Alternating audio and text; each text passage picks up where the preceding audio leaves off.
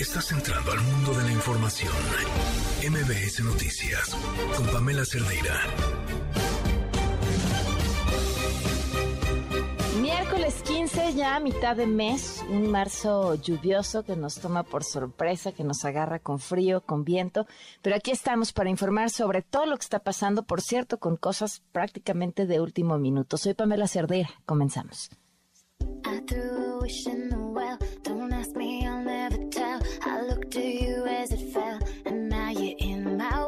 Donde están las sedes de las organizaciones, si no hay consumo, hay menos homicidios. Si nos aumenta el consumo interno, nos aumenta el número de homicidios. Claro, nada de venta de plazas, nada de García Lunas, no un narcoestado como existió. Y cooperar con Estados Unidos para que no entre droga, pero que no se malinterprete, que no quieran que eso sea lo primero.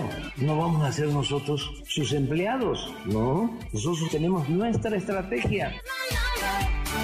Y lo otro es invitar a Calderón que ya defienda abiertamente a García Luna y que presente pruebas, repetirle de que nosotros no lo perseguimos. Si lo estuviésemos persiguiendo, hubiésemos presentado una denuncia. Nunca he hablado de que está denunciado en un tribunal internacional por violación de derechos humanos. Sin embargo, si él siente que García Luna es inocente, pues que se enfrente a la Fiscalía de Estados Unidos,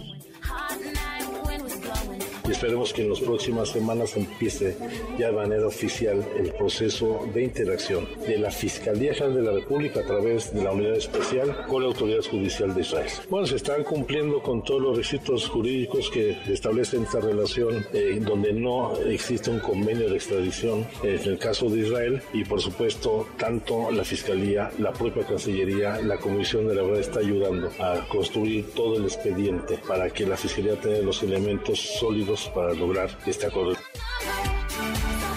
Hacemos un llamado a la ministra presidenta eh, de la Suprema Corte de Justicia de la Nación, Norma Piña, para que garantice que no haya ni una muerte más de mujeres por la tardanza y la imprudencia judicial, ni una muerte más de mujeres por negligencia judicial. Ni una muerte más, por favor y hoy recurrimos a este recurso que tenemos y que tienen también las ciudadanas, los ciudadanos que han estado ejerciendo colectivos, que han estado ejerciendo organizaciones feministas, que han estado ejerciendo organizaciones por la diversidad y de migrantes mexicanos en todo el mundo y que es el Amicus Curi y que aquí estamos presentando este recurso y que vamos a defender hasta las últimas consecuencias los avances democráticos, las conquistas democráticas en México. Yo creo que el problema que tenemos de violencia, de uso de armas, es un problema que en vez de estarnos picando los ojos necesitamos resolver en conjunto. No puede haber solución de otra manera. Nosotros necesitamos que nos ayuden para bajar el tráfico de armas. No vamos a quitar el dedo del renglón. No es que yo necio, es que es una realidad.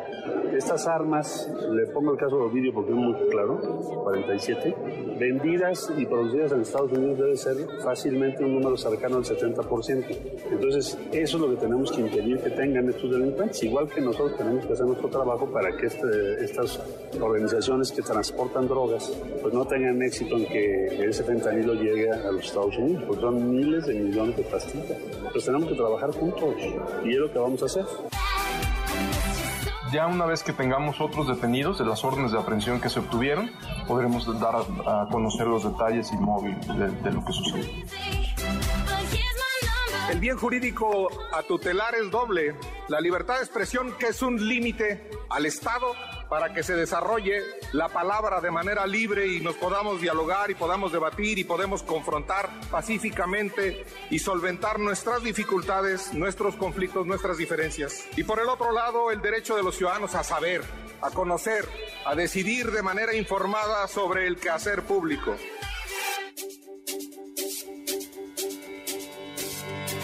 took your time to call at the Muy buenas noches, gracias por acompañarnos. 7 de la noche con 12 minutos. Gracias por estar aquí. El teléfono en cabina 5166125, el número de WhatsApp 5533329585. Por cierto, les preguntábamos eh, a través de WhatsApp y la lista de difusión si ustedes han tenido broncas con el asunto de las tarjetas del bienestar. Nos encontramos con respuestas variadas, al rato se las compartimos, pero si nos quieren escribir o mandar un mensaje de voz y contar las suyas, pues nos va a encantar poder poder escucharles. Estamos a 13 grados, este, así de frita esta tarde. Antes de ir con la información, que les decía, tenemos mucho que contarles, vamos con una pausa y volvemos. Quédate en MBS Noticias con Pamela Cerdeira. En un momento regresamos. Estás escuchando MBS Noticias con Pamela Cerdeira.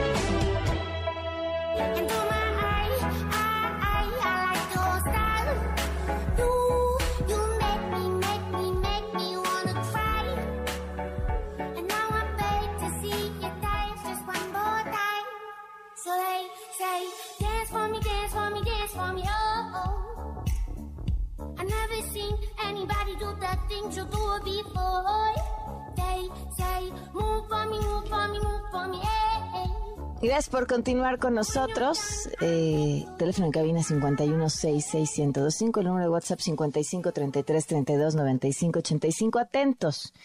Eh, Ricardo Monreal publicó en su cuenta de Twitter que el presidente Andrés Manuel Observador rechazó los nombramientos de Yadir Alarcón y Rafael Luna como comisionados del Instituto Nacional de Transparencia. Vale destacar que de esta forma el organismo estaría a 16 días de perder el quórum para poder sesionar y es importantísimo lo que hace el Instituto Nacional de Transparencia y Acceso a la Información. Vamos a ver mañana qué razones da el presidente para haber hecho esto y por supuesto vamos a platicar también más adelante sobre el tema. En otros asuntos en Naucalpan, se entregó voluntariamente a las autoridades el sujeto que atacó a una joven para abusar sexualmente de ella. Juan Gabriel González, corresponsal de MBS Noticias, cuéntanos, buenas noches. ¿Qué tal, Pamela Auditorio? Muy buenas noches. Tras ser evidenciados en redes sociales y sobre todo en medios de comunicación, uno de los sujetos que asaltó e intentó abusar sexualmente de una joven en el municipio de Naucalpan, Estado de México, se entregó ayer a la Fiscalía General de Justicia del Estado de México. Los hechos, según la denuncia, ocurrieron la noche del sábado 11 de marzo en la colonia La Mancha 1, cuando una mujer de 24 años de edad estuvo a punto de ser ultrajada por dos sujetos que viajaban a bordo de una combi. En las imágenes que se observan en los videos que ya circulan y se han hecho virales en las redes sociales, se observa una, una mujer, una joven, cuando caminaba por una acera en la calle Molinos del Viento, a la altura de la esquina Tercer Andador, y fue atacada por la espalda por un individuo de playera blanca que momentos antes había descendido precisamente de esta combi. A pesar de que se pidió auxilio a las autoridades municipales, mismas que tardaron en llegar más de una hora, fueron los mismos vecinos, automovilistas y transeúntes quienes auxiliaron a la mujer que se encontraba en situación de riesgo. Entre las primeras acciones se destaca que la detención, interrogación y sobre todo posterior liberación de tres personas que al final de cuentas no tuvieron nada que ver, pues prácticamente dio por pauta y, bueno, continuar con las investigaciones y después la detención o más bien la entrega de este sujeto que dijo ser parte de este par de sujetos que habían eh, descendido de la combi para atacar a la joven. La Fiscalía Mexiquense ha llevado a cabo diversos actos de investigación y diligencias en el lugar de los hechos, así como inspección y procedimiento del vehículo, o más bien eh, investigación sobre la combi para determinar cuáles eran las causas o cuáles eran los móviles para que hubieran atacado a esta persona. El otro sujeto que acompañaba al hombre que ya se entregó a la fiscalía sigue en calidad de prófugo de la justicia y todos los esfuerzos de las autoridades mexiquenses están centradas en su detención para saber los motivos de la agresión contra esta joven de 24 años en Naucalpan, que situación le ha dado la vuelta prácticamente a todo el país. A todo el país. Oye, Juan Gabriel, pero a ver, eh, decías que los, los vecinos la auxiliaron, pero en el momento cuando se ve que la está agrediendo y ella está gritando, hay gente que pasa que no hace nada. Sí, la auxiliaron después de cinco minutos, cuando de verdad ven que ya está en una situación de riesgo. De entrada, lo que cuentan y lo que se ve en el video es que corrieron por lo menos tres minutos en que ella, casi descalza, está pidiendo auxilio, pasaron automovilistas, pasaron por lo menos dos eh, motociclistas y nadie le hizo caso hasta que alguien de un local cerca de esta acera pues le, toma atención y le empieza a pedir auxilio a las demás personas. Solamente así, después de tres minutos, le empezaron a tomar atención y auxilio a esta persona. Claro. Oye, eh, otra cosa, este cote se entrega, la gente empieza a colgar, eh, o sea, los vecinos conocían a este sujeto y amenazan con lincharlo si no se entrega. Exactamente, pero sobre todo tuvo que ver la familia de este sujeto, mm. precisamente familiares mamá y hermanas dijeron, entrégate porque la situación está verdaderamente complicada. Solamente así fue, porque de otra manera nadie hubiera sabido quién es. Uf, increíble. Pues eh, a ver, es el, poder de la gente, ¿eh? el poder de la indignación. Y de las redes. Exacto, y de las redes. Muchísimas gracias, Juan Gabriel. Buenas noches. Buenas noches, estaremos pendientes, Pamela. Y sobre esta horrible historia de los jóvenes asesinados en Tamaulipas por elementos del ejército, el subsecretario de Derechos Humanos, Alejandro Encinas, reconoció que se trató de una ejecución, pues no estaban armados ni participaron en un enfrentamiento. Así lo dijo toda vez de que no se trató de un enfrentamiento con los eh, jóvenes que independientemente de quiénes eran, fueron ejecutados y esperemos que venga este, la conclusión de la investigación de la Comisión Nacional de Derechos Humanos para dar cuenta de qué es lo que pasó, que evidentemente hay elementos para acreditar que los jóvenes no iban armados y que no había enfrentamiento. Quien infringe la ley y comete un delito, pues debe cumplir con su responsabilidad. Por supuesto que la investigación debe de abordar los temas de la cadena de mando en este operativo. Y ojo a lo siguiente, el Tribunal Electoral del Poder Judicial de la Federación aprobó que la consejera del INE, Carla Humphrey, sea excluida del proceso de selección para la presidencia del órgano electoral. Nos vamos en este momento con Alberto Zamora. Cuéntanos, Alberto, buenas noches. ¿Qué tal, Pamela? Muy buenas noches. Así es, la Sala Superior del Tribunal Electoral declara infundados los agravios que presentó la consejera del INE, Carla Humphrey, luego de que el Comité Técnico de Evaluación determinó que no puede ser considerada para participar en el proceso de designación de la presidencia del Instituto Nacional Electoral. Durante la sesión que se llevó a cabo este día, el magistrado presidente Reyes Rodríguez, quien elaboró el proyecto, dijo que la Constitución establece con claridad que no hay reelección en los cargos de consejeros del INE, incluyendo la presidencia. También señala que contempla claramente una diferenciación entre las funciones de los consejeros electorales y de la presidencia del instituto, por lo que no pueden establecerse interpretaciones, dijo, alternativas de la Constitución. Aquí sus palabras. Pero también podría entonces esa interpretación eh, sugerir que quien actualmente es consejero presidente podría participar en una convocatoria para ser consejero electoral, ¿no? extendiendo su periodo pues otros nueve años, es decir, en total 18 años y entonces nos veríamos ante este plazo que parece fatal, que establecido en la Constitución de que la el consejero presidente y los consejeros electorales durarán en su encargo nueve años. En tanto, la magistrada Mónica Soto, quien votó en contra de este proyecto, hizo un amplio análisis jurídico en torno a este tema, en el cual concluyó que no se actualiza el señalamiento de reelección que argumenta el proyecto que finalmente fue aprobado. Finalmente comentar que el magistrado presidente del tribunal, Reyes Rodríguez, participó en esta votación a pesar de que la consejera mm. había pedido un recurso de recusación debido a la relación de amistad que tiene eh, con su ex esposo, a quien responsabilizó también de boicotearla en varias ocasiones cuando ha buscado diversos cargos públicos. Pamela, mi reporte. ¿Y cómo votó él? Él votó a favor, él es el, que elaboró el proyecto, entonces mm. por lo tanto él votó a favor ah, no, bueno, de, este proyecto. Híjole. Así es. Bueno, muchísimas gracias Alberto, buenas noches. Gracias, buenas noches. El tema es muy interesante porque, pues sí, el proceso es elegir a alguien y que ese alguien pueda ser presidenta, pero si lo vemos desde el otro lado, si tú eres consejera, ¿por qué no podrías participar para ser presidenta? O sea, ¿por qué se está haciendo desde el proceso de la elección de los consejeros a quien será el próximo presidente y no dar la oportunidad a quienes ya son consejeras que pudieran participar para ser presidentas? Sin que eso sea calificado como una reelección y era pues lo que más o menos Carla Humphrey y me parece que con razón argumentaba. Integrantes de la bancada de Movimiento Ciudadano en la Cámara de Diputados se presentaron ante la Suprema Corte de Justicia para aportar más elementos a la acción de inconstitucionalidad en contra del Plan B es Jorge Álvarez y hoy recurrimos a este recurso que tenemos y que tienen también las ciudadanas, los ciudadanos que han estado ejerciendo colectivos, que han estado ejerciendo organizaciones feministas, que han estado ejerciendo organizaciones por la diversidad y de migrantes mexicanos en todo el mundo y que es el Amicus Curi y que aquí estamos presentando este recurso y que vamos a defender hasta las últimas consecuencias los avances democráticos, las conquistas democráticas en México Oigan, por cierto, quien anda estrenando, eh, presumiendo ya próximo libro, es Marcelo Ebrard, eh, aquí parte de... Hola, pues están ustedes viendo el primer ejemplar, estoy aquí en la oficina, que me llega del libro que escribí, que pues es prácticamente mi vida, el ayer, el ahora y lo que sigue. Entonces, pues aquí está.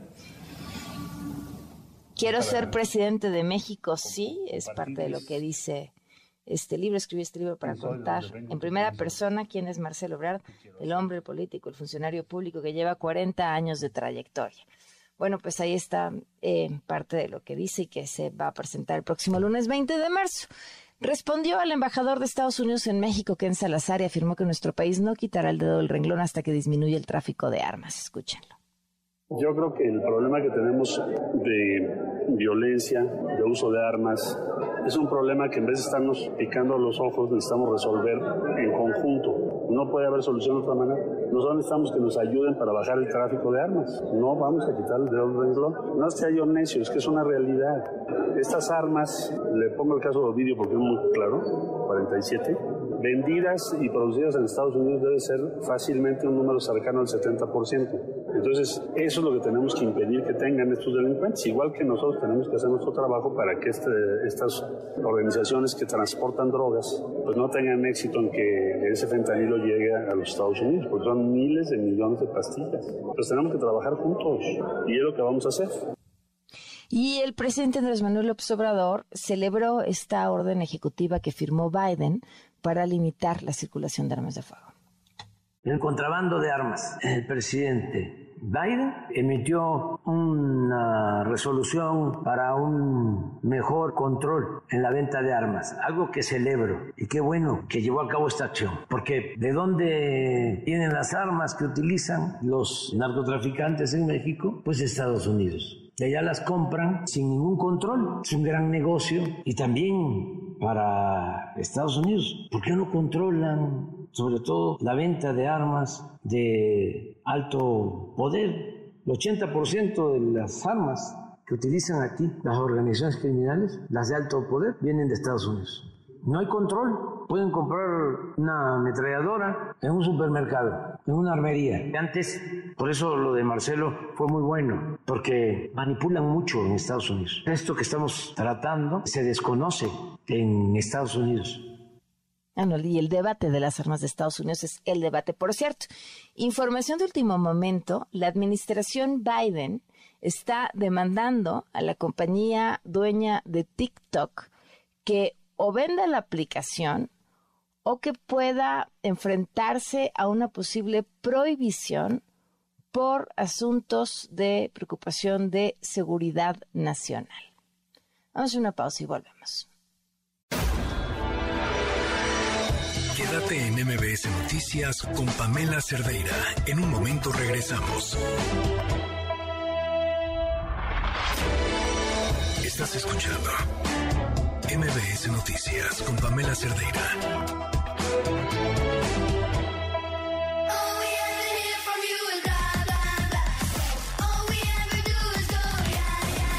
7 con 33 minutos. Pues les preguntamos cómo les ha ido con el tema de las tarjetas del bienestar. Hoy Reforma trae, eh, pues prácticamente en primera plana, el caos que ha sido para muchas personas, las filas, eh, cómo se venden los lugares eh, para que la gente pues tenga que formarse menos. hemos encontrado, la verdad es que opiniones distintas eh, muchas de ellas quienes asumen pues pagar la comisión que te carga un cajero de un banco por retirar en vez de tener que ir a pararse a un banco del bienestar y echarse pues toda la fila. Esto es lo que nos dijeron.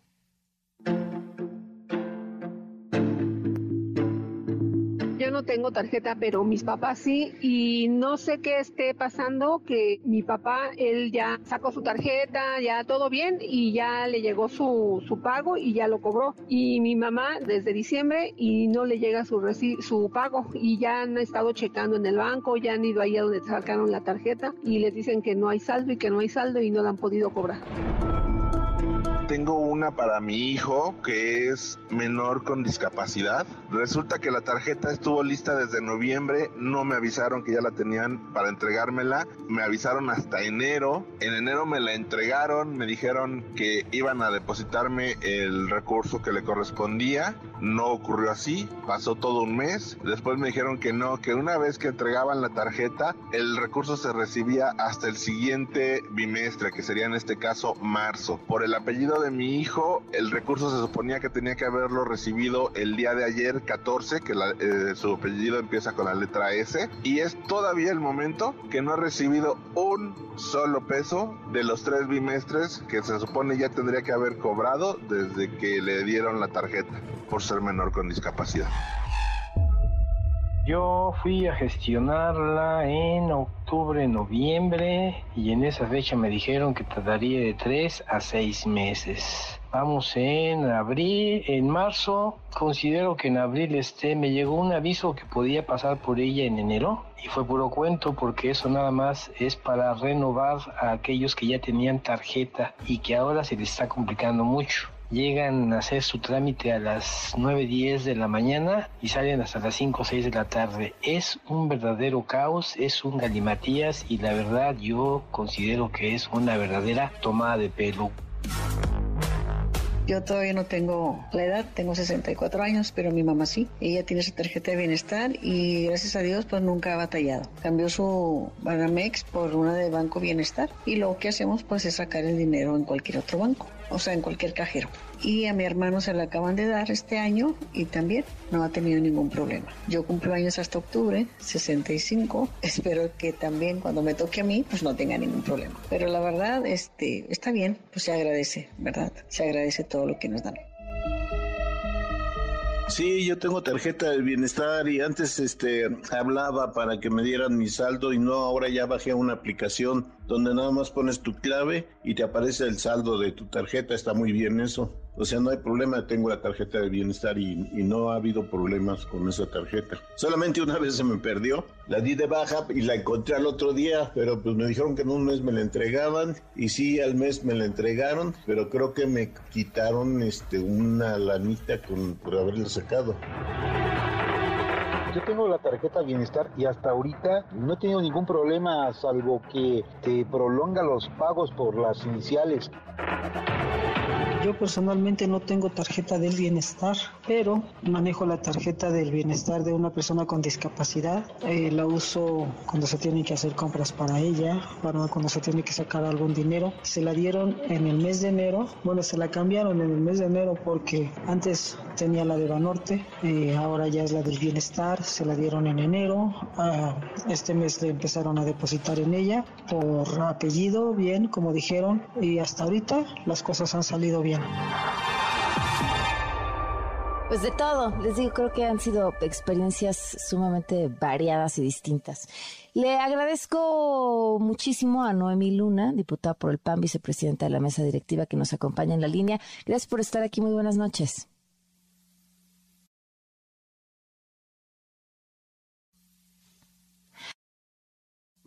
En lo que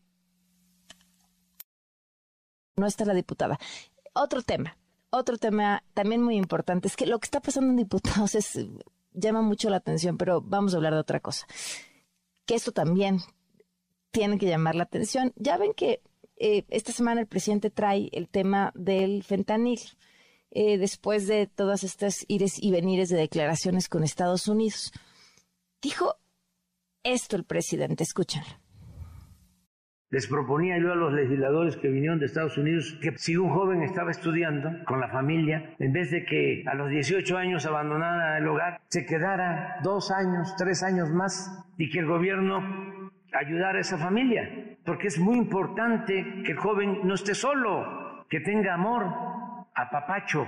¿Por qué comento todo esto? Porque voy a pedir a médicos y científicos mexicanos que analicen la posibilidad de que podamos sustituir el fentanil con fines médicos por otros analgésicos para dejar de usarlo. A ver si es posible. Aunque tenemos el control sobre el ingreso del fentanilo con usos médicos, de todas formas al estar prohibido, ya no habría ninguna posibilidad de que pudiese importarse, con el compromiso de que todo lo que entre de manera ilegal y por contrabando va a seguir siendo combatido. Y esto mismo vamos a pedir que lo hagan en Estados Unidos.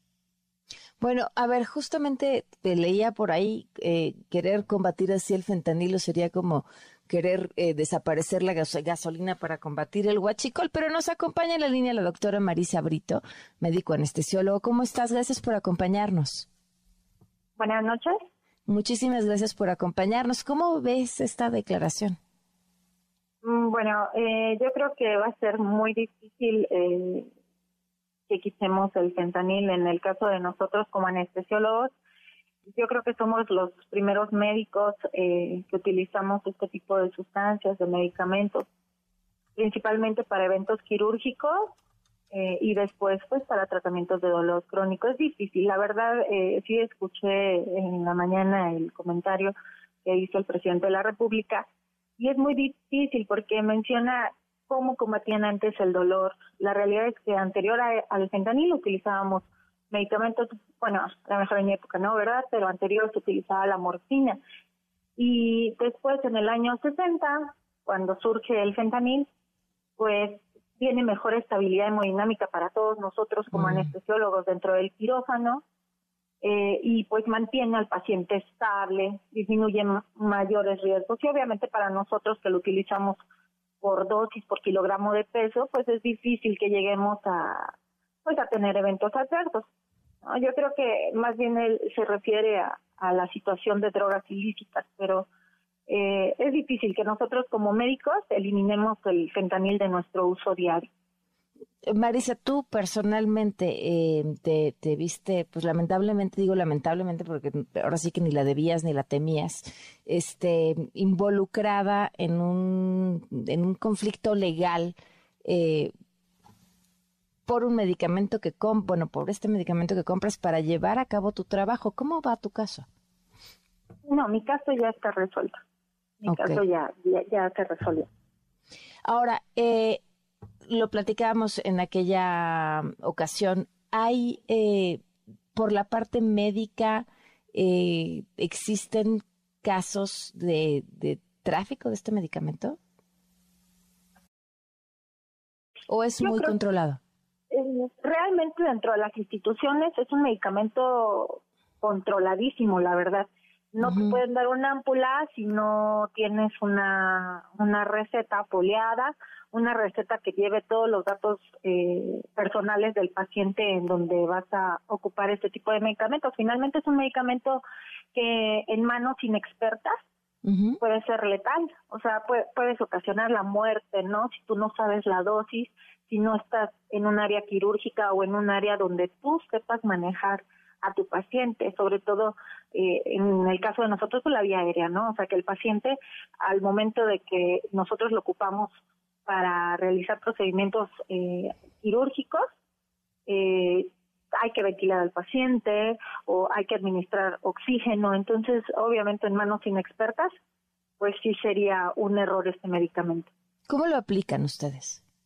Intravenoso, bueno, hay varias presentaciones del fentanil, ¿no? Eh, si lo ocupamos de manera eh, en quirófano, finalmente lo tenemos en, en ámpula y se ocupa de forma intravenosa. Hay presentaciones también en parches que se ocupan para los pacientes con dolor crónico, los pacientes oncológicos, todo aquel paciente con cáncer, pacientes con dolores crónicos reumáticos, etcétera.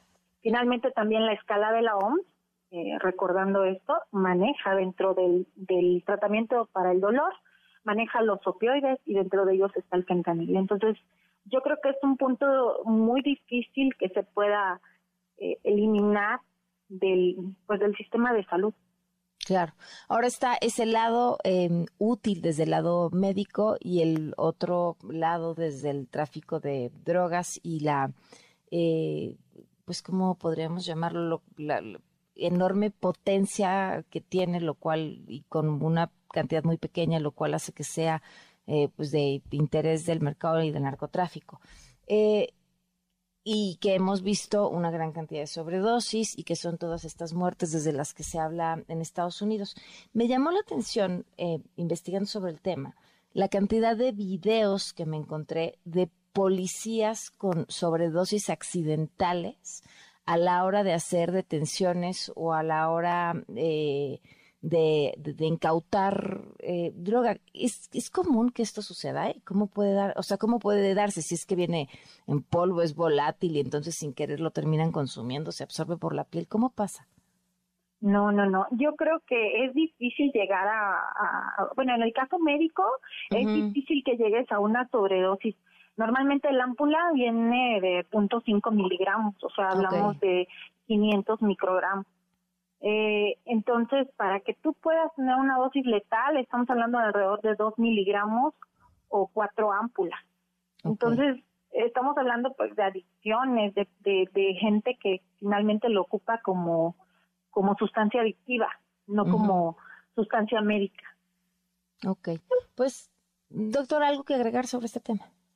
No, no, no, le agradezco, le agradezco su atención y, y agradezco que, que estén tomando mi llamada y sobre todo para explicar y dar a conocer pues el uso médico de, de, este medicamento.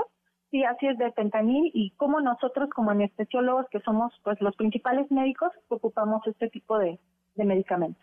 Por supuesto. Muchísimas gracias por habernos acompañado. Sí, hasta luego, bonita noche. Hasta luego, buenas noches. Y les decía, y en el, en el ámbito las, eh, del consumo, su relación con el uso de drogas es un tema que, que de verdad es preocupante. Me llamaba la atención también esta iniciativa por parte del presidente de eh, hacer este, porque es parte de la promesa que le hacen a Estados Unidos, esta mm, campaña eh, contra las drogas que encarga la Secretaría de Educación Pública y que insiste 15 minutos diarios en todas las escuelas, no importa en la materia en la que estén, 15 minutos diarios, 15 minutos diarios es un montón de tiempo. 15 minutos diarios dedicados a hablar del tema de las drogas para hacer conciencia. Pero bueno, eso ya lo podemos platicar eh, después. Ahora sí eh, nos acompaña la diputada del PAN, Noemí Luna. Oh, que todavía no, me están jugando con mi cabeza. Vamos a una pausa y volvemos. Quédate en MBS Noticias con Pamela Cerdeira. En un momento regresamos. Estás escuchando MBS Noticias con Pamela Cerdeira. Consejos empresariales con Tania Wynn. Noches. Hola, Pam, muy bien. ¿Tú qué tal? ¿Cómo estás? Bien, me da muchísimo gusto este, escucharte y además vienes a hablar de un tema que nos toca a todos porque hoy las redes sociales pues, son una extensión de, nuestro trabajo, de nuestra vida personal, de nuestra carta de presentación. Ay, totalmente. Vamos a hablar hoy de consejos para saber cómo mostrar nuestro trabajo en redes sociales. Y esto que dices es muy importante porque hemos venido escuchando hablar de eh, la transformación digital por años. Y creo que si algo tuvo eh, claro la pandemia, de hacernos ver a todos, es que esa transformación tenía que suceder ya o ya. Y esto no se va a detener porque estemos en una nueva normalidad, ¿no? Que ya podamos salir, que ya podamos eh, asistir a eventos o contactar en persona. Entonces, la sesión pasada, lo que veíamos la, vez pasada era un diagnóstico de nuestras redes sociales y hoy vamos a ver, de acuerdo a ese diagnóstico que espero que a muchos y a muchas les haya hecho clic de chin, pues no, no tengo ni una página web, ni manejo ninguna red social, eh, ni tengo mi marca construida, etcétera. Ahora vamos a bajar cómo es que sí podemos empezar a dar esos primeros pasos en las redes sociales. Y entonces vamos a hablar de tres temas eh, complementarios para ver cómo eh, mostrar nuestro trabajo y lo que hacemos y nuestra experiencia en redes sociales. Y la primera es identificar qué tipo de contenido o qué tipo de profesión tenemos para eh, identificar de forma muy clara qué red social es la que más se adecua a lo que tenemos que mostrar. No es lo mismo si, por ejemplo, tenemos una marca un emprendimiento que venda trajes de baño y entonces tal vez lo más adecuado sería mostrarnos en Instagram en donde podamos subir fotos de nuestro producto, un link a nuestra tienda en línea, eh, tal vez tener un TikTok en donde mostremos videos del proceso, un sitio web, por ejemplo, para tener esta tienda en línea, a que si tal vez somos una persona que da clases de meditación. Y entonces eh, tal vez ahí hace más sentido que tengamos un canal de YouTube en donde vamos a tener unas meditaciones breves, vamos a hablar de temas espirituales, etcétera, que van a llevar después a un call to action a nuestra página web en donde tal vez ahí ya puedes contratar nuestros servicios. Y lo mismo va a ser distinto si tal vez somos una persona que trabaja en un corporativo, entonces tal vez nuestro foco debería de estar en LinkedIn en donde podamos hablar de temas relevantes de nuestra especialidad y que de nuevo nos hagan visibles con otras personas dentro de nuestra misma compañía o fuera que pues tal vez nos puedan ofrecer mejores oportunidades. Entonces, esa es la primera, identificar qué tipo de contenido y profesión tengo y qué tipo de red se adecua más a lo que yo hago, porque creo que ahora también hay mucha esta idea de que todos tenemos que estar en todo y pues entonces es muchísimo, es demasiado. Eh, entonces, es la primera. La segunda sería que tengamos en mente que debemos de contar la historia de nuestra marca, de nuestra profesión. Eh, muchas marcas ahora vemos ya como Coca-Cola que tratan de ser mucho más humanas. Entonces, si las marcas están moviendo esta tendencia de mostrar a las personas que están detrás del corporativo, de la marca, del logo, eh, para acercarse a sus clientes, pues nosotros tenemos ya esa ventaja, ¿no? Como, como personas y podemos aprovechar para realmente contar cómo fue que llegamos a hacer lo que hacemos ahora, por qué nos interesa compartir todo nuestro conocimiento para que más personas aprendan de nuestra experiencia, etcétera, etcétera. Entonces, no temamos también mostrar nuestra cara, aún si tenemos una empresa, un emprendimiento, eh, más si somos un experto o experta dentro de un, corporativo, no temamos dar la cara por, nuestro trabajo, ¿no? Eh, ese es literal. Y la tercera sería eh, hablar también de cómo empezamos a bajar ese contenido. Ya en temas prácticos, eh, creo que lo que a mí me ha servido muchísimo es tener pilares definidos de contenido. Entonces, por ejemplo, yo, Tania, que soy fundadora de Women Index, puedo hablar de mujeres, puedo hablar también de temas profesionales y puedo mostrar mi lado personal. Y cada uno de estos pilares tendrá subtemas que después puedo ir desarrollando muchísimo, ¿no? Tal vez en el tema de mujeres y profesión puedo hablar de las estadísticas que hay eh, de las desigualdades entre las mujeres y la profesión contra sus pares hombres. Y así, eventualmente en personal habrá también hobbies, podré hablar también pues de mi, tal vez de, de, mi pasión por la lectura y de cómo eso se conecta también pues con lo que hago profesionalmente. Entonces, esos pilares van a ser nuestra guía para no abrumarnos y decir, bueno, ¿y ahora de qué hablo? Ya se me acabaron los temas, porque siempre vamos a poder regresar a nuestros pilares de contenido. Y lo más importante es tener presente que esta creación de contenido no es nada más crear y crear y crear y, sacar esto al mundo, porque también en algún momento es una saturación enorme. Lo importante de crear contenido para las redes sociales que elijamos es crear un vínculo con la audiencia que nos va a estar escuchando, viendo, leyendo, eh, cualquier formato que escojamos, crear una comunidad que eh, sea afín a nuestros intereses y que nuestra audiencia nos identifique para últimamente tener esa visibilidad de la que estamos hablando y que es central en todo este proceso para que nos puedan llegar más fácilmente las oportunidades que buscamos. Oye, me encanta, grandes consejos. Y sí, fíjate cómo tener en mente el, el 1, 2, 3, las opciones, el, tenerlo sobre papel de hacia dónde irte y hacia dónde moverte te da eh, mucha más paz, claridad y también en aquello que estás mostrando, pues la gente sabe qué esperar. Una estructura. Exacto, exacto. Y, he de decirles que Tania es eso toda ella es estructurada. Tania, que aprovechamos además que es marzo, que, que se metan a Win. Sí, hagan su perfil en Women Index. Cada vez tenemos a más mujeres que se unen y hacen su perfil de forma gratuita en www.womenindex.w y latina n y nos pueden encontrar así en todas las redes. Y creo que es importante que sigamos sumando perfiles diversos, sobre todo, y que entre nosotras conectemos y pues nos apoyemos a seguir creciendo. Un abrazo, Tania. Muchísimas gracias. Gracias a ti, Pam. Nos vemos. Buenas noches, 758. Quédate en MBS Noticias con Pamela Cerdeira. En un momento regresamos. Estás escuchando MBS Noticias con Pamela Cerdeira. El piso me da vuelta y estoy viendo violeta. Ay, ya estoy en la segunda vuelta y mis sentidos van a explotar. Yeah. No sé. 8 con 3, seguimos en MBS Noticias. Les comentábamos al empezar que el presidente rechazó los nombramientos de los comisionados del Instituto Nacional de Transparencia. Eh, bueno, el organismo convocó una reunión urgente de sus cinco integrantes actuales para definir qué sigue y por su parte el senador Germán Martínez dijo esto.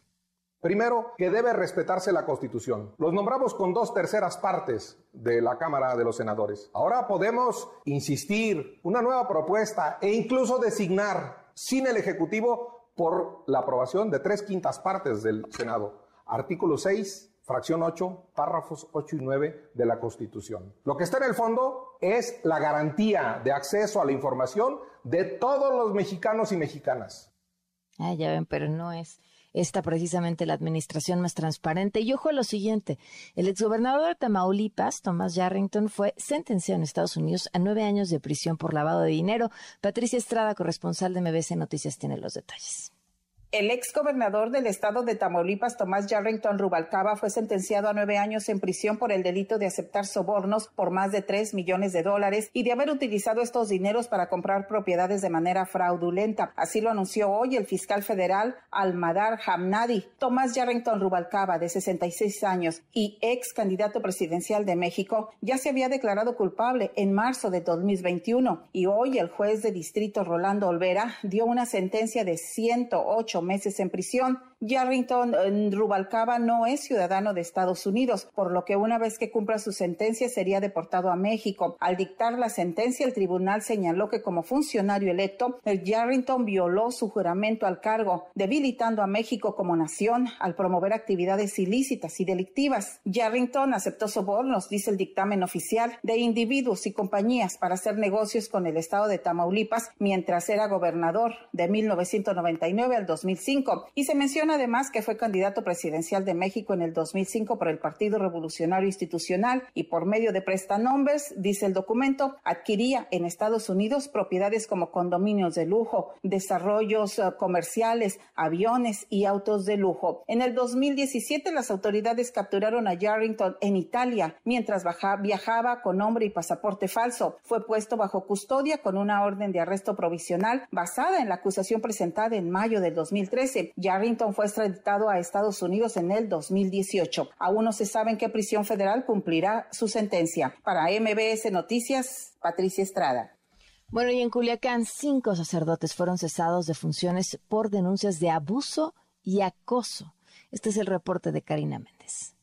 Tras las denuncias por abuso y acoso que se hicieron en redes sociales, cinco sacerdotes pertenecientes a la diócesis de Culiacán fueron separados de sus funciones mientras se les investiga por estos hechos. Así lo dio a conocer el sacerdote y vocero de la diócesis de Culiacán, Esteban Robles Sánchez, quien afirmó que después de las acusaciones se inició un procedimiento eclesiástico donde de acuerdo a sus códigos las sanciones van desde un llamado de atención hasta la expulsión de la iglesia en caso de que se compruebe que realizaron dichos actos. Escuchemos al vocero de la diócesis de Culiacán, Esteban Robles Sánchez. El Código de Derecho Canónico vigente pues nos, nos dice que puede ser desde llamadas de atención en una franja o en una gama hasta la dimisión o expulsión del Estado clerical. La diócesis hará una investigación interna paralela a la que harán las autoridades y para poder actuar en consecuencia contra los ministros de la diócesis de Culiacán que fueron acusados, las víctimas deben presentar pruebas tal y como se realiza por la vía civil. De lo contrario, no será suficiente una denuncia en redes. En caso de que las personas acosadas y abusadas sexualmente por los sacerdotes presenten indicios que pueden ser extraídos de sus celulares, sí serán considerados como pruebas para la Iglesia. Para MBS Noticias, Karina Méndez.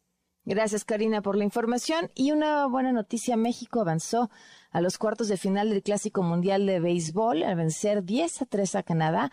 Más adelante vamos a platicar de esto, por supuesto, con Rosy Covarrubias. Y en otros temas, el Senado confirmó el nombramiento de Andrea Marván como presidente de la Comisión Federal de Competencia Económica por un periodo de cuatro años. Esto es parte de lo que dijo el presidente de la Comisión de Economía de la Cámara. La COFES es un organismo sustancial para permitir una correcta regulación de los mercados, fomentar la libre competencia y actuar, en beneficio del desarrollo económico de nuestro país. Por ello, para poder cumplir con sus atribuciones, es fundamental que dicha institución cuente con perfiles idóneos de trayectoria, probidad y compromiso. También que quien se encuentre a la cabeza de su órgano de gobierno sea alguien que conozca a fondo la institución, que sepa afrontar los retos que existen, proponer soluciones y actuar con contundencia cuando existan prácticas monopólicas. Y en el Senado se avaló eliminar la ley sobre delitos de imprenta. Bueno, esta ley, que además es viejísima y que contemplaba sanciones por injurias en contra del presidente de la República, que además se deben de acordar que se aprobó en diputados por iniciativa de un diputado de Morena que quería pues este ajustar los montos. Y el presidente eh, lo vetó y dijo que obviamente que eso que eso no iba. Esto dijo Ricardo Monreal frente a cualquier intento de agravar o de establecer penalidades a la injuria o a la expresión contra alguna autoridad, nosotros lo que estamos haciendo esta mañana es abrogar esta ley para que nadie se vea tentado a aplicar disposiciones que son obsoletas, absurdas, contrarias al principio de progresividad que establece la Constitución.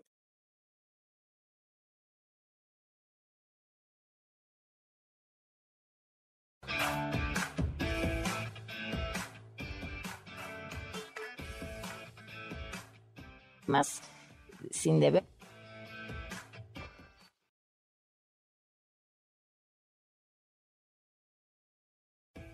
está más que resuelto, pero hablaba de que es, sería sumamente complicado para el gremio retirar esta sustancia porque es sumamente útil.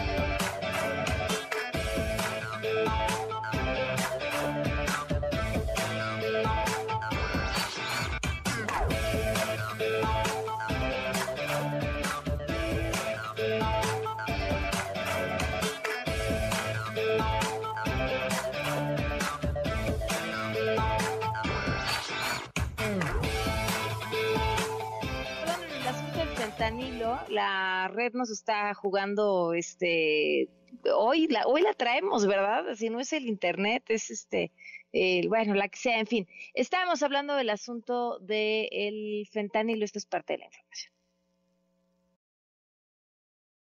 tráfico del fentanilo a los Estados Unidos, el presidente Andrés Manuel López Obrador llama a expertos a buscar opciones, entre otros analgésicos, para descartar el uso médico del fentanilo. Les proponía yo a los legisladores que vinieron de Estados Unidos que si un joven estaba estudiando con la familia, en vez de que a los 18 años abandonara el hogar, se quedara dos años, tres años más y que el gobierno ayudara a esa familia. Porque es muy importante que el joven no esté solo, que tenga amor, a papacho ¿Por qué comento todo esto? Porque voy a pedir a médicos y científicos mexicanos que analicen la posibilidad de que podamos sustituir el fentanil con fines médicos por otros analgésicos para dejar de usarlo. A ver si es posible. Aunque tenemos el control sobre el ingreso del fentanilo con usos médicos, de todas formas al estar prohibido, ya no habría ninguna posibilidad de que pudiese importarse, con el compromiso de que todo lo que entre de manera ilegal y por contrabando va a seguir siendo combatido. Y esto mismo vamos a pedir que lo hagan en Estados Unidos. Informó Rocío Méndez. Bueno, pues suena muy fácil al respecto. Esto nos dijo Marisa Brito. Yo creo que va a ser muy difícil eh, que quitemos el fentanil en el caso de nosotros como anestesiólogos. Yo creo que somos los primeros médicos eh, que utilizamos este tipo de sustancias, de medicamentos, principalmente para eventos quirúrgicos eh, y después pues para tratamientos de dolor crónico. Es difícil, la verdad eh, sí escuché en la mañana el comentario que hizo el presidente de la República y es muy difícil porque menciona cómo combatían antes el dolor. La realidad es que anterior a- al fentanil utilizábamos, utilizaba la morfina. Otros temas. eh, un tema importante, por cierto. Autoridades de la Ciudad de México obtuvieron más órdenes de aprehensión por el ataque en contra de Ciro Gómez Leiva y Adrián Jiménez tiene la información. A tres meses del atentado que sufrió el periodista Ciro Gómez Leiva el pasado 15 de diciembre, la Secretaría de Seguridad Ciudadana y la Fiscalía Capitalina obtuvieron nuevas órdenes de aprehensión relacionadas con este caso, luego de participar en la entrega de ambulancias al ERUM Cuautepec Gustavo Amadero. El secretario de Seguridad Ciudadana Omar García Harfuch dijo que estas nuevas órdenes de captura son extra a los 12 detenidos que son considerados como autores materiales del ataque al comunicador. Lo que tenemos nuevo, que lo vamos a anunciar próximamente con la Fiscalía, son otras órdenes de aprehensión para otras personas. Nosotros, como, como lo comentamos y como ustedes lo hicieron dar a conocer, lo permitieron dar a conocer, tuvimos 12 operaciones con- eh, al mismo tiempo, donde tenemos 12 personas detenidas que son todos los autores materiales. La Fiscalía General de Justicia, junto con la Secretaría, ya obtuvimos otras órdenes de aprehensión y pronto lo vamos a, lo vamos a- a mencionar. El jefe de la policía capitalina dijo que una vez que se concreten las órdenes de aprehensión se podrá conocer el móvil del atentado del periodista Ciro Gómez Leiva. Ya una vez que tengamos otros detenidos de las órdenes de aprehensión que se obtuvieron, podremos dar a, a conocer los detalles y móvil de, de lo que sucedió. Para MBS Noticias, a Adrián Jiménez. Y el presidente llamó a Felipe Calderón a que defienda a su exsecretario de Seguridad Pública, Genaro García Luna. Comentamos que el PAN había contratado a una empresa de García Luna y el presidente del PAN lo reconoció. Fue solamente ese contrato de prestación de servicios para temas de personal y punto. Yo nomás lo único que quiero ahora es que ya que están colaborando, que nos digan cómo que tema de, para personal, a qué se dedicaba García Luna. Sabía escuchar el manejo de escoltas, pero recursos humanos. Y lo otro es invitar a Calderón que ya defienda abiertamente a García Luna y que presente pruebas, repetirle de que nosotros no lo perseguimos. Si lo estuviésemos persiguiendo, hubiésemos presentado una denuncia. Nunca he hablado de que está denunciado en un tribunal internacional por violación de derechos humanos. Sin embargo, si él siente que García Luna es inocente, pues que se enfrente a la Fiscalía de Estados Unidos, Eh, qué extraña petición, pero, pero, pero entonces, ojalá hubiese una denuncia por parte del gobierno federal, porque de lo contrario, pues es lo que hace todas las mañanas, propaganda 8 con 16. Una vuelta al mundo del deporte. El marcador de Rosa Covarrubias en MBS Noticias. Ah, buenas noches. Llegan buenas noticias desde Arizona y es que en el grupo C, en el Clásico Mundial de Béisbol, México derrotó el día de hoy 10 carreras por 3 a Panamá, a, Panamá, eh, a Canadá. El conjunto de la hoja de Maple simplemente no pudo con los toleteros mexicanos, encabezados por Randy Arozarena, quien conectó pues eh, en un doble al fondo izquierdo que vació las bases y México tomó ventaja de 4-2. Esto en eh, pues la parte alta de la sexta entrada. Y bueno pues Randy a Rosarena de nueva cuenta se lleva las miradas. Ha estado pues como dicen encendido en su bat. Y bueno, pues México con esto llega a su tercera victoria en el Clásico Mundial de Béisbol y clasifica como líder del sector C a la siguiente fase, a las semifinales que se van a disputar, a los cuartos de final que se estarán disputando. Y bueno, pues eh, ya estaremos viendo qué es lo que ocurre en los próximos días eh, con, la, con la novena mexicana y bueno, pues eh, pues ahí está, ¿no? Eh, supera esta fase de grupos, desde 2019 no lo hacía en el Clásico Mundial de Béisbol México, y precisamente hay palabras de Randy a Rosarena al término del juego, y esto fue lo que dijo el pelotero mexicano. La emoción que, que hemos jugado, el equipo en general se ha comportado como una familia, hicimos un gran partido hoy, avanzamos, estamos muy felices, y nada, me puse las botas hoy. Vemos que es un gran partido que vamos a hacer en Miami, también va a pichar Julio, entonces pensamos siempre en la victoria, positivo, y va a ser un gran juego. Pues ahí están las palabras de eh, Rania Rosarena y mencionar, Tam, que bueno, pues eh, este, este equipo mexicano encabezado por Benjamín Gil, la verdad es que desde un inicio, desde un inicio ha dado pues la buena nota y ha dado cosas que hablar. Cuba ya clasificó a las semifinales, venció 4 por 3 el día de hoy a Australia ellos estarán viajando desde Japón hacia precisamente Miami para enfrentar los siguientes duelos. Y Venezuela también el día de hoy venció cinco carreras por uno a Israel y con esto clasificó pues ya eh, ellos sí de manera invicta a la siguiente ronda del torneo. Y en temas que tienen que ver con fútbol, pero con la Champions League, el día de hoy ya se definieron los últimos dos invitados a los cuartos de final de este torneo continental, el mejor de torneo a nivel de clubes. El día de hoy el Nápoles le gana 3 por 0 al Frankfurt, una gran actuación de Víctor Osimhen, quien anotó doblete y luego, bueno, Peter Zielinski, que desde los 11 pasos puso el 3 por 0, el 5-0 en el marcador global. Esta es la primera ocasión que el Nápoles se clasifica a la fase de cuartos de final de la Champions League.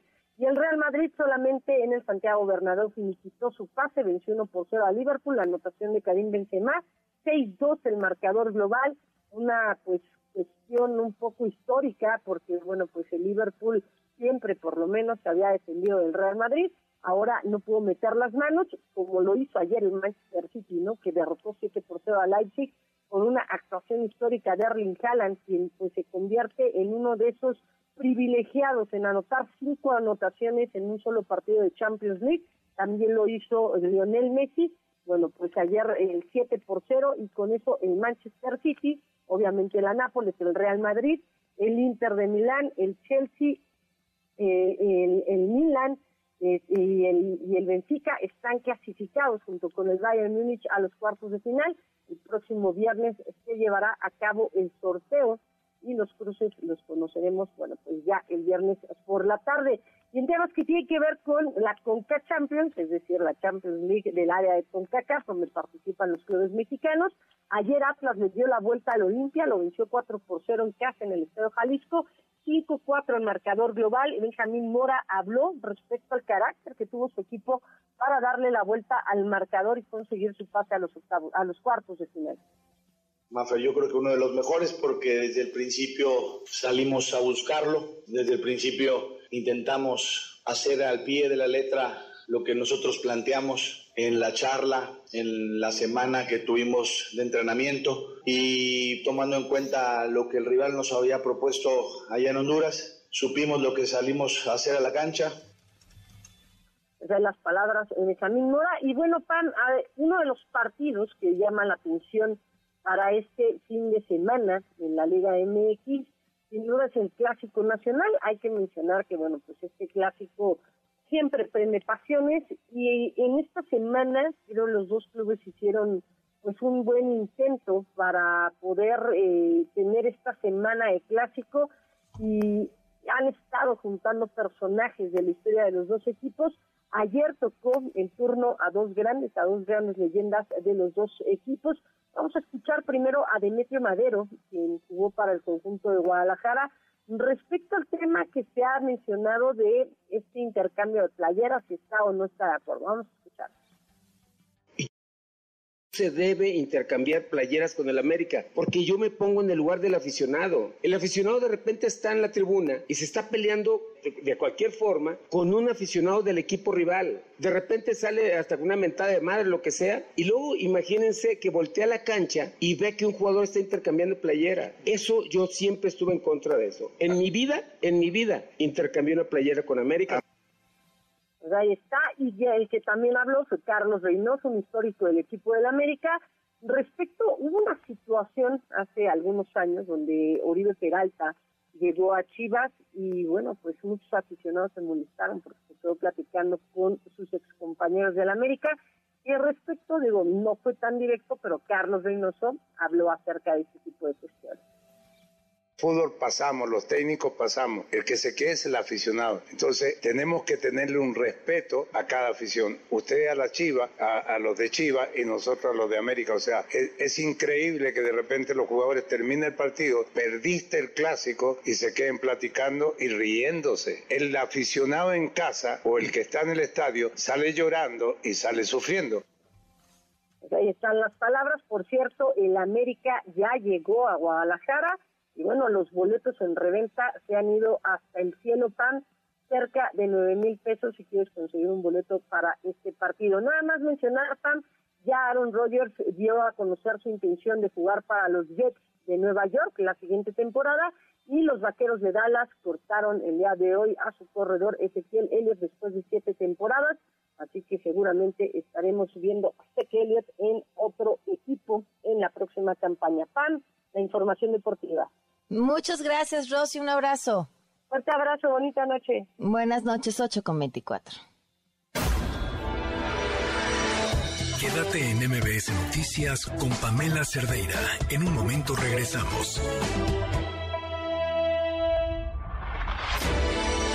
Estás escuchando MBS Noticias con Pamela Cerdeira. It's gonna be all be alright.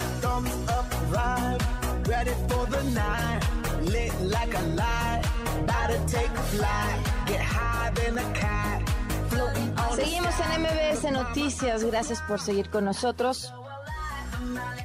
La bronca que, que, que, que estamos viendo, de la que hemos estado hablando, de la que nos dicen por lo pronto en la Ciudad de México se han estado preparando. ¿Es así o no es así al asunto de la crisis del agua? Le agradezco muchísimo a Raúl Rodríguez, presidente del Consejo Consultivo del Agua. ¿Cómo estás, Raúl? Buenas noches. Hola, Pamela, qué gusto saludarte a ti y a tu auditorio. Buenas noches. ¿En, la Ciudad de México estamos preparados? Yo creo que se están tomando acciones. Yo creo, si me permites, si tú conoces muy bien el tema y siempre nos has invitado a participar en esto, que aprendimos la lección, al menos en la el jefatura de gobierno de la Ciudad de México de lo que vivió el año pasado Nuevo León. Se están tomando acciones preventivas. Me parece y nos parece el Consejo Ejecutivo del Agua que estamos dentro de una hoja de ruta preparando escenarios difíciles, escenarios que la misma Conagua, Pamela, está adelantando que vamos a tener un año complicado respecto a sequía, sequía prolongada, 25% menos de lluvias en relación al año pasado, que ya es decir mucho. Entonces creemos que se están tomando medidas, creo, me parece, que de manera oportuna para evitar pues lo que podría ser una crisis en el Valle de México, Pamela. Ok, ahora, ¿qué nos viene para los próximos meses y qué viene en el resto del país? Sí, lo importante es eso, que exista, como tú siempre lo has dicho, y te agradecemos que siempre has sido un embajador en este tema, para ayudar a sensibilizar, a, generar conciencia con toda la población de que todos tenemos un rol que jugar ante este tema y que primero debemos de, de comprender y entender que tenemos un problema y para entonces poder resolverlo. ¿Qué viene en el país? Sin duda vienen tiempos difíciles, ya lo hemos platicado mucho aquí en tu programa, vienen tiempos difíciles ante un cambio climático, ante un calentamiento global, entonces hay que seguir insistiendo en las acciones, hay que seguir hablando de acciones, ya no de diagnósticos, eso ya los conocemos, sino de acciones, de propuestas concretas y qué podemos hacer cada quien, no solamente decir esto le corresponde al gobierno y ese no es nuestro problema, no, creo que todos, evidentemente el gobierno, industria, medios de comunicación, amas de casa, sociedad civil en general, tenemos que tener conciencia de una cultura del cuidado y un sustentable del agua. a ver, pues viene de ahí, ¿qué nos toca hacer? ¿Qué nos toca hacer?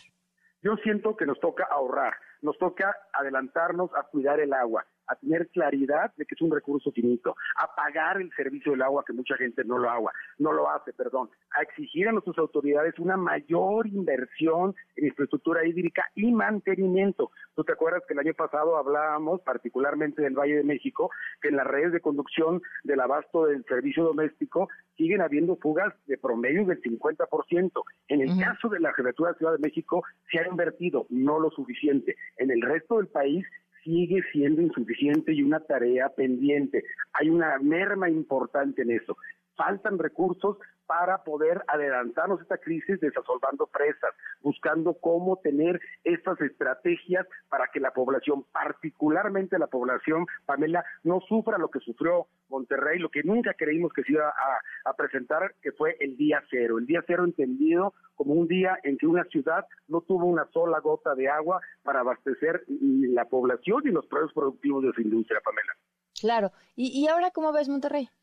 Yo siento que están preparados, siento que han invertido, aprendieron la lección. Ellos ya ya no están dependiendo. ¿Te acuerdas que el problema en Monterrey era que el 60%, 63% de su abastecimiento a la zona metropolitana, que dicho sea de paso es la segunda más grande del país, eh, dependía de tres o cuatro presas y esas presas, al momento que se iban secando, que dicho también sea de paso, eh, ahorita el promedio es menor del 50%, eh, abastecía la ciudad. Evidentemente se secó, las altas temperaturas, la sequía y evidentemente no pudieron. Ahora ya hay compensaciones, ya tienen abastecimiento de aguas profundas, quiere decir pozos, y están haciendo lo que es la presa del cuchillo de Oz, invirtiendo recursos, esperemos que sean suficientes y preparándose para lo que viene. Pero no solo Monterrey, yo te diría, o Nuevo León, yo te diría que hay dos estados, particularmente de la República, que van a tener problemas fuertes. En este momento con agua, ya dice que el 53% del territorio nacional tiene un grado de sequía que va de moderada, todavía no extrema, pero que puede llegar en los meses complicados. Recordemos que los meses complicados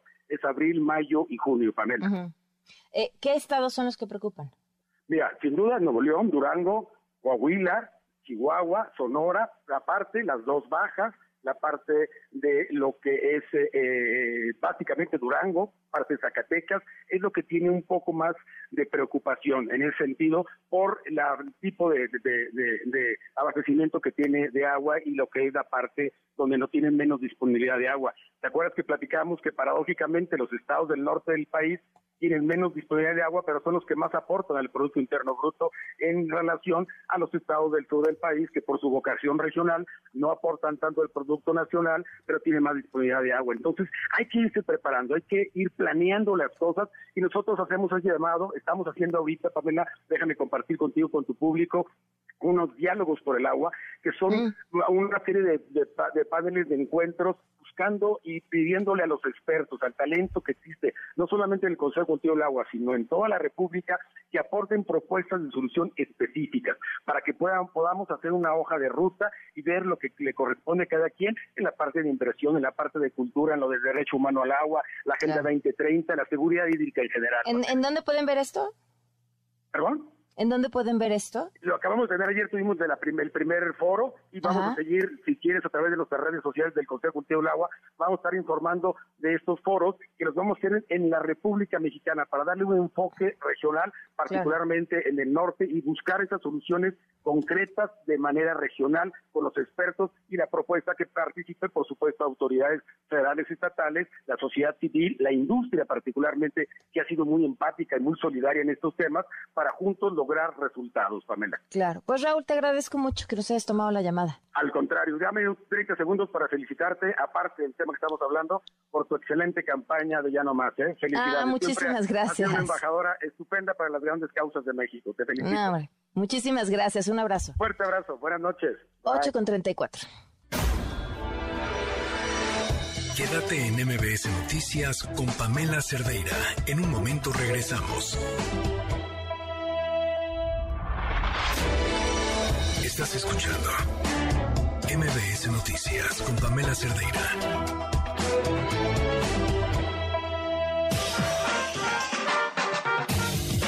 Desde la mirada de la gente, Mesa Ciudadana.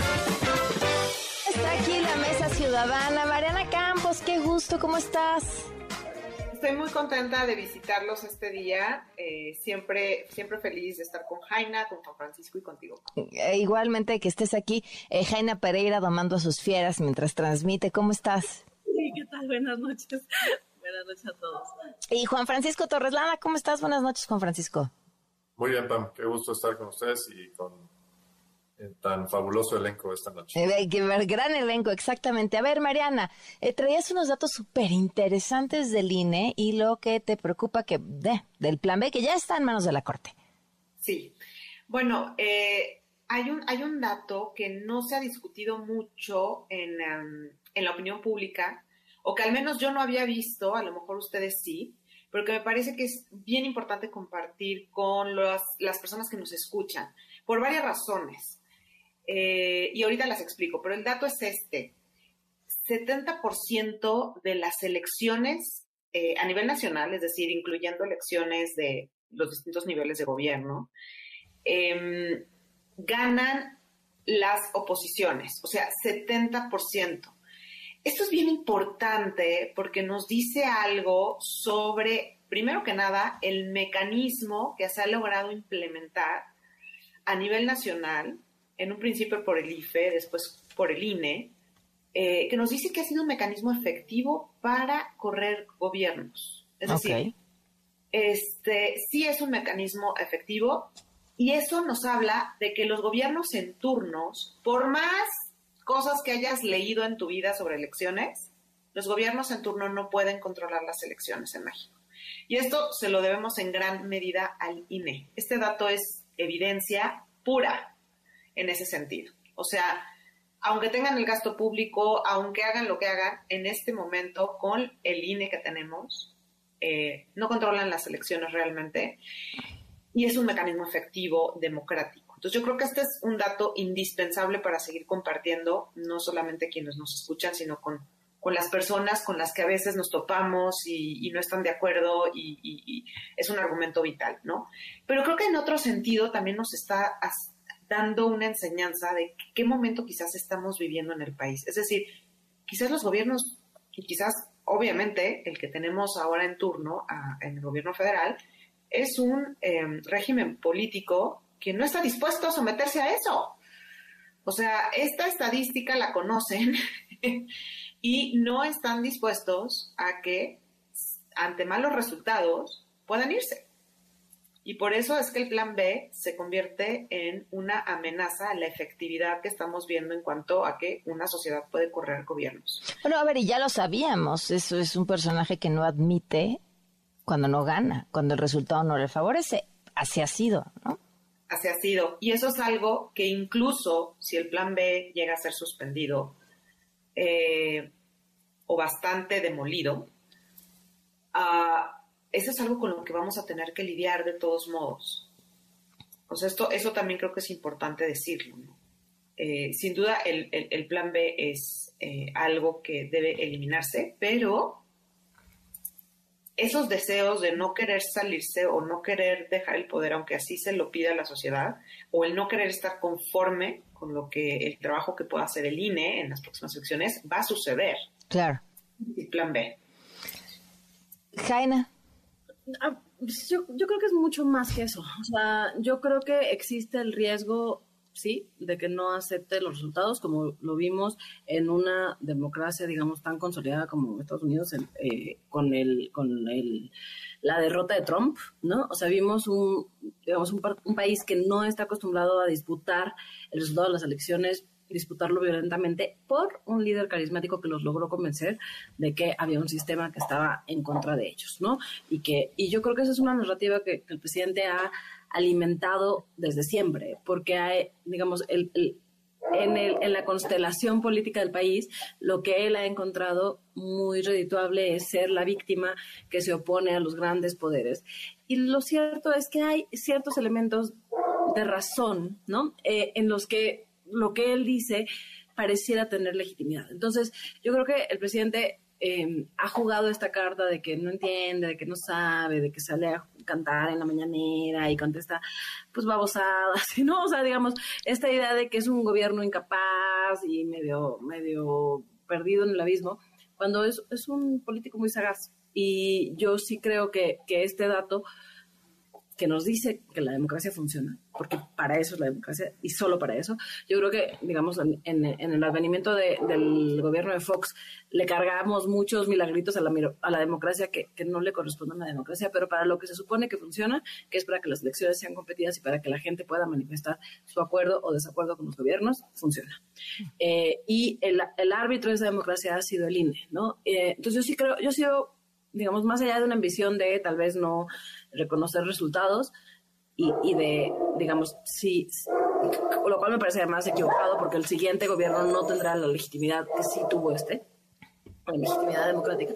Yo sí veo que hay un intento, pues, de Estado, ¿no? O sea, no es un tema personal, sí hay una eh, andanada, digamos, institucional que, que busca derrocar las instituciones y que yo sí creo que es muy riesgoso, ¿no? Y, y, eso, no hemos hecho suficiente pedagogía, dimos por sentado al INE, pensamos que ninguna nadie se iba a atrever a, ir en contra de esta conquista democrática. O sea, yo sí creo que, que nos confiamos, ¿no? O sea, pensamos que, que el autoritarismo eh, del partido de Estado era cosa del pasado. Oye, Juan Francisco, y, en torno a esto también no te brinca esto aprobado en Cámara de Diputados para tratar de centralizar todos los em, documentos e información en poder de los registros civiles a través de la Secretaría de Gobernación? Pues digo, creo, que es parte de una misma tendencia en la cual temas que ya se sentían, digamos, superados en que había institucionalidad, que había reguladores profesionales, que había organismos que ya habían sido, digamos, superado la influencia política porque tenían tareas eh, transaccionales y que no dependían, digamos, de Bidenes. Eh, tristemente estamos viendo cómo muchos de esos baluartes y conquistas, y como decía Jaime y María decía, como que ya, ya, ya lo habíamos palomeado, como que eso ya se logró, podemos pensar en reformas, digamos, de cuestiones que todavía estaban pendientes, pero ahora esas reformas están detenidas y lo que ya habíamos conquistado está ahorita en, deterioro. Entonces, eh, sí, todo este tipo de modificaciones, etcétera, eh, lo que nos hacen es un hoyo eh, importante en los cimientos de lo que ya era un edificio en construcción y que ahora se tambalea eh, y tristemente se tambalea porque los que llegaron traen los martillos este, y le están pegando a las columnas, algunas de ellas centrales.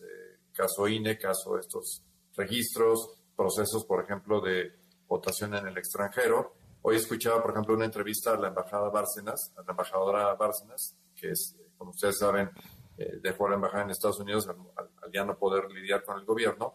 Y ella decía, oye, este, este tema de que lo que ya era un tema perfectamente definido, de que cómo se votaba en el extranjero, el uso de la credencial de línea, las intervenciones, que ahora vayamos a tener que estar interviniendo las autoridades diplomáticas y que lo hagamos con pasaportes y que el gobierno intervenga en eso, oigan, esto va a generar una revolución donde vemos con, con, gran preocupación que, por ejemplo, en los consulados se arme una, un merequetengue porque alguien dice que no lo están dejando votar o, que no lo están permitiendo ejercer derechos ciudadanos y que el gobierno está interviniendo. Entonces, si, si es de llamar la atención de que lo que ya funcionaba bien se esté deteriorando y que algunas cosas que, insisto, que ya eran pruebas superadas, este, se esté reinventando la rueda. Esto nos afecta en el día a día, o sea, nos afecta a los ciudadanos porque genera un deterioro de temas que ya estaban este, resueltos. Hoy me enteré, por ejemplo, de que eh, en, teoría estaba negociado y, con una candidata, una, cosa híbrida, y el presidente veta la designación de los nuevos miembros del INAI. El, resultado práctico es que van a inhabilitar, el INAI va a quedar sin posibilidad de actuar. Eh, o sea, es obvio que lo que están haciendo es quitarse las piedritas que les estorban para avanzar y arrasar este, en contra de lo que eran, insisto, conquistas ciudadanas. Entonces, eso no está bien. Y, sé que a, lo mejor vamos a hablar de esto ahorita, pero el escándalo del proceso de selección y, de filtrar... Ah, ¿del de los consejeros? Sí, todo esto eh, es, es verdaderamente asqueroso. Vamos a una pausa y platicamos de eso ahorita al regreso. Volvemos.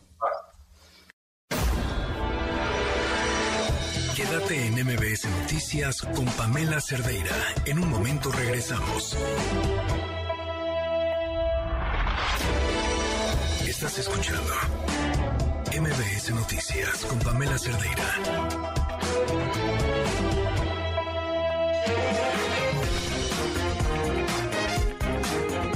jugando Adivina quién y yo creo que vamos a perder. Este, pero Mariana Campos, ¿querías decir algo del INE? Ah, no, sí, no, nada más, eh, no sé si ya lo han digerido aquí, seguramente sí, porque obvio no es un tema nuevo. No, no hemos digerido nada. Me parece muy interesante comentar algunos aspectos de este plan B eh, y de por qué tiene como mucho futuro en términos de que no pase en la Corte. Eh, obviamente sabemos que es un plan anticonstitucional y que eh, pues las leyes en México tienen que respetar la Constitución, ser congruentes con la misma y sus mandatos.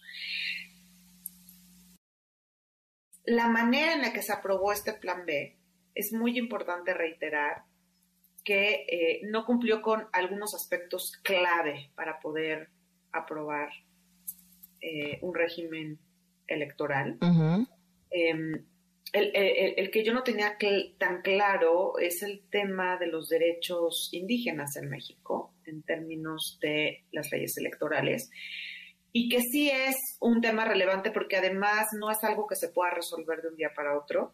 O sea, se tienen que llevar a cabo eh, consultas, consultas a los pueblos indígenas.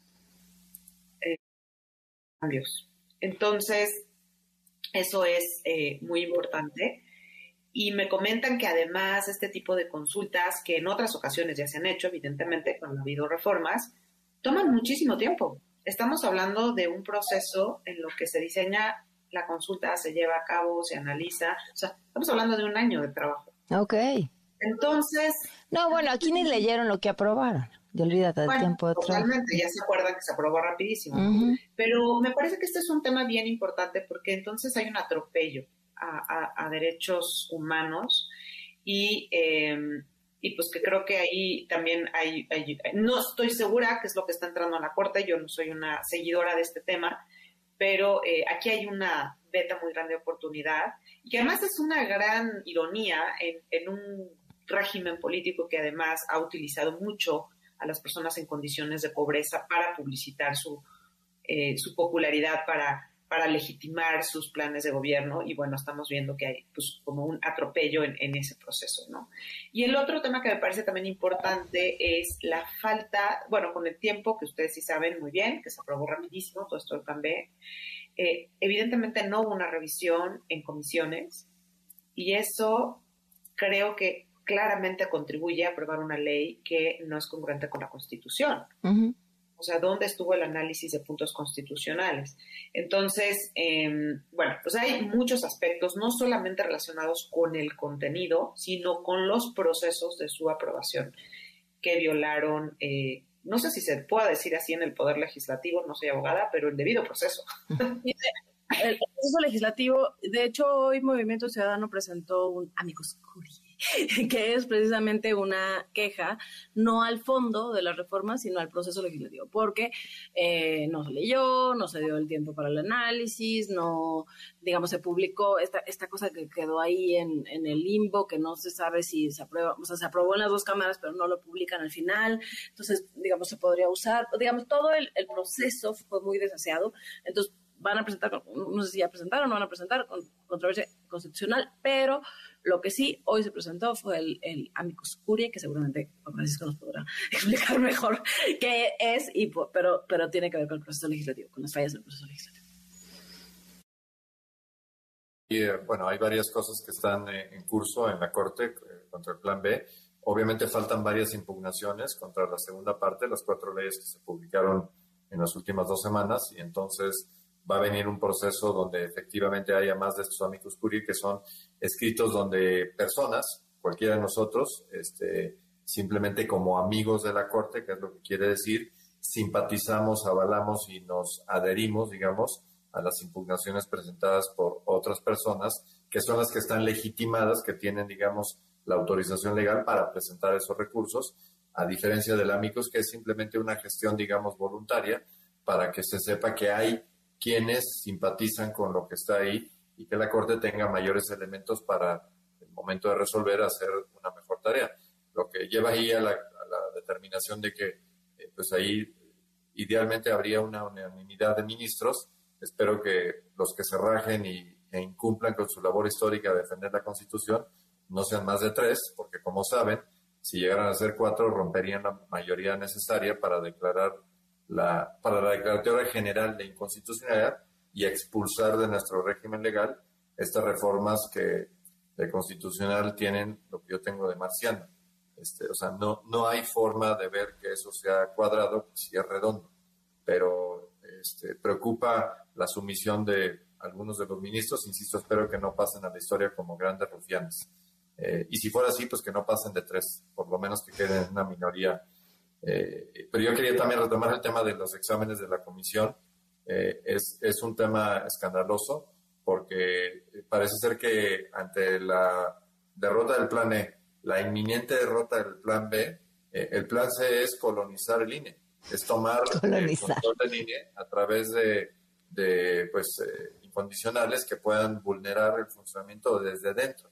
Este, parecería ser que ese es, ese es el plan que hoy en día está moviéndose y que está llevando a acciones obscenas como filtrar los exámenes, eh, tener un cuestionario que es eh, ambiguo, ambiguo y, con las respuestas totalmente caprichoso, cuál está bien y cuál está mal, como si hubiera dados cargados para ver quién quiero que quede y simular el proceso cuando al final del día lo que quiero es que A, B y C lleguen a la recta final. Tengo que, despedir en radio, pero ahorita si quieren escuchar el resto de esta conversación en redes sociales la encuentran y todavía igual y nos alcanzan a las recomendaciones. Eh, se quedan con Juanma. Buenas noches. Ahora estás informado. Nos escuchamos el día de mañana con las noticias que tienes que saber. MBS Noticias con Pamela Cerdeira.